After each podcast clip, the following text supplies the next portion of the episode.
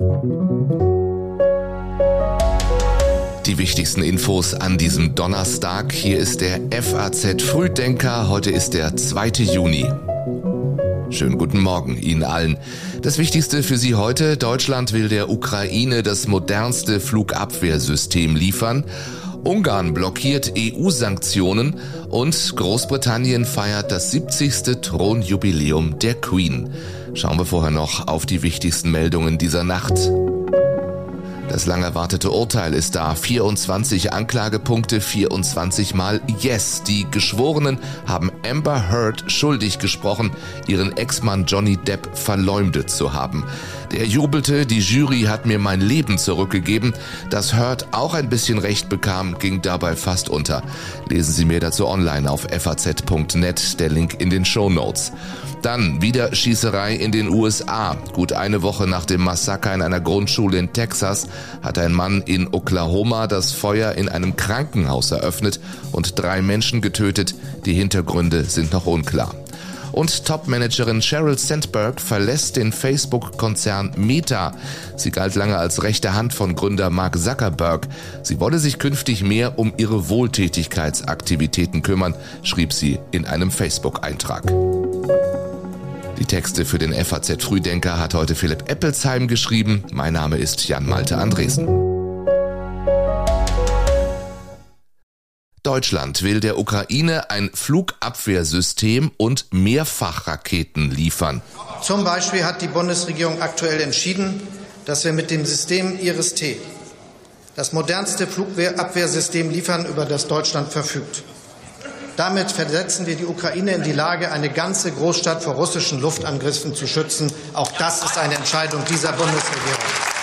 Soweit Bundeskanzler Olaf Scholz, der Kiew gestern in der Haushaltsdebatte des Bundestags außerdem ein modernes Ortungsradar zusagt, das die Stellungen der gegnerischen Artillerie lokalisieren soll.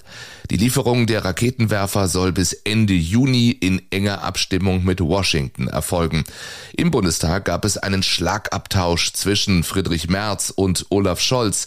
Der wandte sich mit seinen Ankündigungen gegen den Vorwurf, die Bundesregierung verspreche zwar schwere Waffen, liefere sie aber nicht. Das hatte Oppositionsführer Friedrich Merz zu Beginn der Debatte kritisiert. Merz warf Scholz vor, dieser vermeide es zu sagen, dass die Ukraine den Krieg gewinnen müsse. Scholz entgegnete, Merz trage nur dahergeredetes Zeug vor. Merz, Sie haben sich mit dem Text, den Sie sich vorbereitet haben, Ihrem Manuskript ja sehr viel Mühe gegeben. Allerdings muss man ausdrücklich sagen, das, was Sie hier vorgetragen haben, sind lauter Fragen. Sie sind hier durch die Sache durchgetänzelt und haben nichts Konkretes gesagt. More Beef wäre wirklich sehr vernünftig gewesen. Werden Sie nicht mit durchkommen, immer nur Fragen zu stellen und sich niemals in irgendeiner Frage sinnvoll zu positionieren. Und wenn Sie es dann machen, dann wird es peinlich. Und Sie, Herr Bundeskanzler, reden in letzter Zeit etwas mehr als sonst, aber Sie sagen unverändert nichts. Herr Bundeskanzler, was ist da eigentlich los in Ihrer Regierung? Ich kann begrenzt verstehen, dass Sie nicht nach Kiew reisen wollen. Aber wenn der Parlamentspräsident, der zweithöchste Repräsentant der Ukraine, morgen in Berlin ist, warum geben Sie dem Parlamentspräsidenten der Ukraine keinen Gesprächstermin? Was ist da los in Ihrer Regierung? Wurde zu wenig getan? Laut Scholz hat Deutschland schon mehr als 15 Millionen Schuss Munition an die Ukraine geliefert, außerdem Hunderttausende Handgranaten und 5000 Panzerabwehrminen, Sprengmaterial, Maschinengewehre und Material für die Drohnenabwehr. Jeden Tag fallen zwischen 60 und 100 ukrainische Soldaten. Die russischen Truppen kontrollieren mittlerweile einen Großteil der weitestgehend zerstörten Stadt Severodonetsk. Außenministerin Annalena Baerbock sprach im Parlament von einer neuen Strategie und einer neuen Vernichtungswelle. Dann sehen wir gerade im Donbass, Stadt für Stadt, Dorf für Dorf, wird von russischen Truppen aus sicherer Entfernung dem Erdboden gleichgemacht. Weil es ist eine neue Strategie. Es kommen erst die Raketen, dann die Flugzeuge mit Artillerie und dann wenn alles schon platt ist, rollen die Panzer ein. Die ukrainischen Behörden bereiten die Bevölkerung darauf vor, dass die russischen Truppen bald ganz Severodonetsk und danach vielleicht auch die Nachbarstadt Lysychansk einnehmen könnten. Die heftigen Kämpfe im Donbass sind nicht nur für die Russen, sondern auch für die Ukrainer sehr verlustreich. Genaue Zahlen ihrer eigenen Gefallen und Verwundeten gibt die Ukraine genauso wie Russland nicht bekannt. Aber der ukrainische Präsident Zelensky sagte in einem Interview mit dem amerikanischen Fernsehsender Newsmax, wir verlieren jeden Tag zwischen 60 und 100 Soldaten, die gefallen sind, und etwa 500, die verwundet werden. Es brauche eine gezielte Kraftanstrengung in einer ganz außergewöhnlichen Situation, so der Bundeskanzler und meint die Inflation. Neben dem Abfedern hoher Energie- und Lebenshaltungskosten mittels staatlicher Maßnahmen könnte auch der Lohnpolitik eine unterstützende Rolle zukommen, so Scholz. Vorteilhaft sei, wenn die Lohnpolitik akute Kaufkraftverluste der Arbeitnehmer zunächst vor allem mit Einmalzahlungen ausgleiche und nicht sofort auf höhere, dauerhaft wirkende Lohnsteigerungen setze. Arbeitgeber und Gewerkschaften haben der Bundesregierung gestern in Aussicht gestellt, der Einladung zu der konzertierten Aktion zu folgen. Die Gewerkschaften wenden sich aber dagegen, Festlegungen zur Lohnpolitik zu treffen. Sie begrüße Scholz Ankündigung, gemeinsam mit den Arbeitgebern in der derzeitigen Lage nach sozialverträglichen Lösungen zu suchen, so die Vorsitzende des Deutschen Gewerkschaftsbundes Jasmin Fahimi. Tarifverhandlungen werden jedoch nicht im Kanzleramt geführt, sagte sie. Ungarn blockiert EU-Sanktionen. Das Land verlangt weitere Änderungen an dem neuen EU-Sanktionspaket gegen Russland.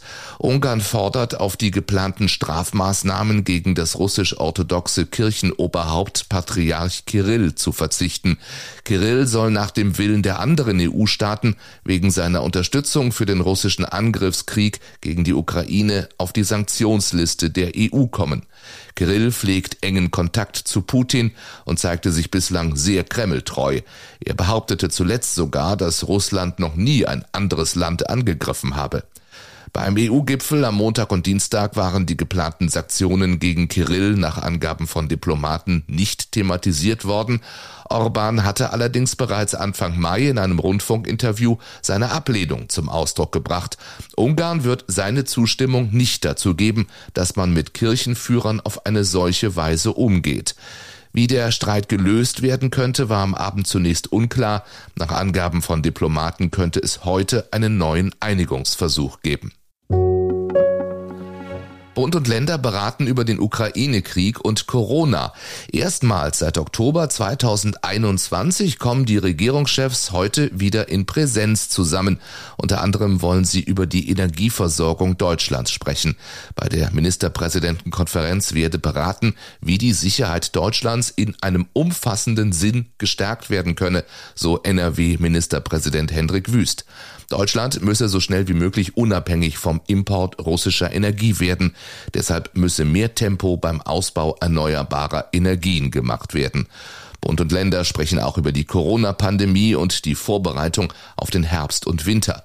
Die Ampelkoalition aus SPD, Grünen und FDP ringt um staatliche Corona-Schutzvorgaben wie Maskenpflichten für den Herbst.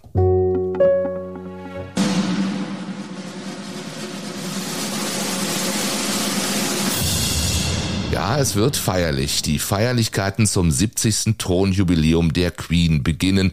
Großbritannien feiert von heute an vier Tage lang Elisabeth II. London rechnet mit einem Besucheransturm. Feste sind in allen Landesteilen geplant.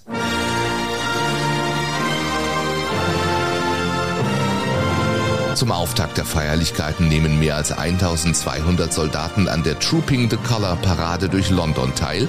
Sie findet traditionell Anfang Juni statt, um den Geburtstag der Queen im April nachzufeiern. Höhepunkt der Parade ist das Erscheinen der königlichen Familie auf dem Balkon des Buckingham Palastes. Wegen eines Gewitters konnte das Flugzeug der Queen gestern erst im zweiten Versuch in London landen. Die vergangenen Tage hatte die 96 Jahre alte Queen auf ihrer Residenz im schottischen Balmoral verbracht, um dort vor den Feierlichkeiten noch einmal Kraft zu tanken. Dann noch diese Online-Empfehlungen aus unserer Redaktion für Sie, alle auf faz.net. In der Wirtschaft lesen Sie einen Artikel über nachhaltige Finanzierung. Der Kampf gegen Grünfärberei hat erst begonnen, heißt er. In der Gesellschaft dieses Thema Lockerungen führen zu Grippewelle. Und bei den Kollegen im FAZ-Podcast für Deutschland geht es um die Störenfriede Feldmann, Palmer, Scheuer. Wann müssen Politiker zurücktreten, ist die Frage dort. Morgen gibt's eine neue Folge von uns, den FAZ Frühdenker, immer ab 6 Uhr. Ich wünsche Ihnen einen schönen Tag. Bis morgen.